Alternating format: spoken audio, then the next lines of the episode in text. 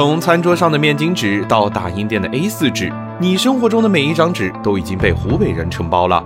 商界生意经，赚钱随身听。湖北造纸有多强？主打生活用纸的孝感，有心相印、维达、清风、洁柔四大巨头。被称为工业用纸之都的荆州，有国内造纸量第一的九龙纸业；专注办公用纸的黄冈，有年产两百万吨的复印纸巨头成名纸业。造纸技术并不难，为什么偏偏湖北的造纸这么厉害？其实，在以前，造纸厂一般诞生在广东、山东、江苏、浙江这些沿海城市，比如广东的中顺洁柔、山东的成名、江苏的九龙、浙江的五洲特纸。因为沿海可以为造纸提供丰富的水资源和运输条件，但传统造纸要用大量木材，非常不环保。在碳中和的要求下，超过七成的传统纸厂关门大吉，剩下的造纸厂要么研发高科技，要么从国外进口原料，成本都很高。而湖北得天独厚，盛产芦苇、楠竹这些可以替代木浆的优质原料，解决了造纸原料的问题。而且湖北被称为千湖之省，